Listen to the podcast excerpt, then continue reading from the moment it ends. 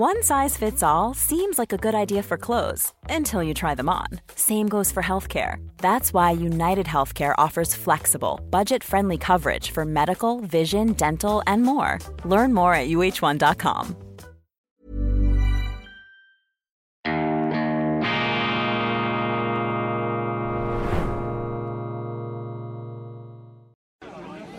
Grüezi miteinander. Ich begrüße Sie ganz herzlich zu einer weiteren Ausgabe von Weltwoche Daily Spezial hier von London, vom Prozess von Julian Assange. Und jetzt habe ich den Halbbruder Gabriel Shipton bei mir von Julian Assange, von dem ich natürlich wissen will, wie er mit seinem Bruder, der ja eben quasi als Schwerstverbrecher hier in Großbritannien gehalten wird, in Kontakt ist, wie er mit ihm kommuniziert und verkehrt. Mr. Shipton, thank you very much for talking to us, for taking your time. First question, are you in contact with Julian Assange, with your brother?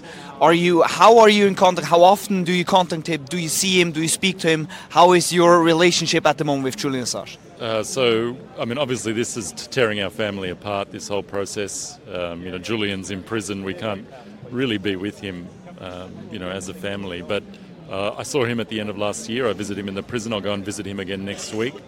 Uh, and it's those you know, those times that are the only times that I really get to see him and speak to him and see how he is. Uh, and they're always uh, filled with anxiety. You don't know how you're going to find him in the prison, whether it be having a good day or a bad day, um, and how, you know, uh, he's been in there a long time and his health is in decline. And um, yeah, it's really heartbreaking. Him, heartbreaking for me to see him uh, inside that prison and, and watching this process really wear, wear him down, slowly, slowly grinding him down.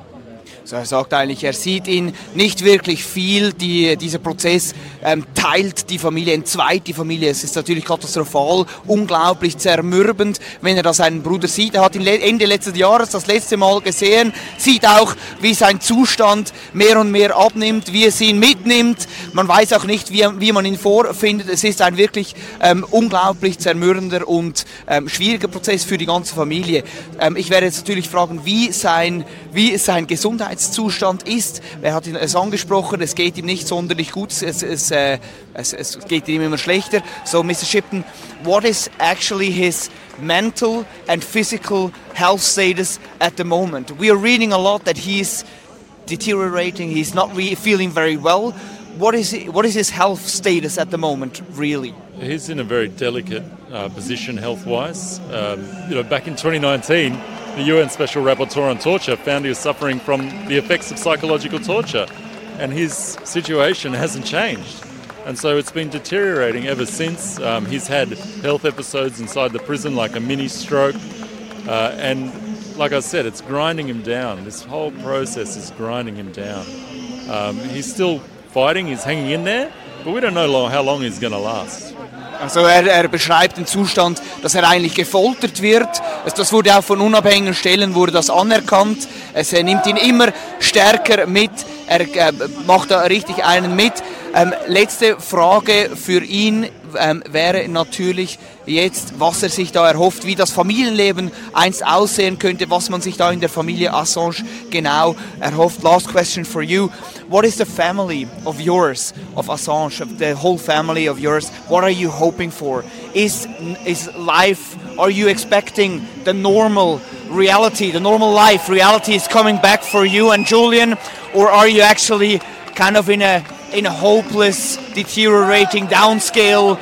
Are you or are you? What what, what does what? Why why is there still hope left? I think we we don't really talk about hope, but faith. You know, we have faith that one day Julian will be out. Uh, he'll be able to recuperate from uh, you know what he's been through. He'll be able to spend time with his two small children, five and six year old. Uh, they will be able to talk about normal things. You know what we're having for dinner. Um, things like that, uh, rather than uh, you know how we're going to fight to free him next. So I think that's what we have faith that the more and more we explain this, the more and more people see the facts, the more and more people come to our side, uh, come to Julian's side, because they see what's really at stake in this fight, and it's their rights. It's their rights for a free press, their rights to know what a, a governments are doing in their name, and so. Um, yeah, really have faith that things will change. Uh, the more and more we work, um, the more and more people. I mean, look, you can see how many people are here today. There's never been that many people outside one of these hearings. So we're growing, and um, yeah, I've got faith that in people and people power.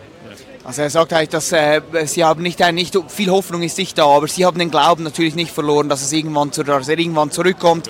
Mehr und viel, thank you very much, dass mehr und mehr Leute auch informiert werden über diesen Prozess, dass die Faktenlage bekannt wird, dass einfach dieses Verfahren irgendwann endet, weil einfach immer mehr Menschen ähm, Gewissheit haben, was da eigentlich vor sich geht, dass Julian Assange nur die Fakten präsentiert habe und dafür immer noch eingesperrt wird. Ich versuche weitere Stimmen zu holen, bis auf weiteres und äh, viele Vergnügen im weiteren Programm von Weltwoche und Weltwoche Daily Spezial. Vielen herzlichen Dank.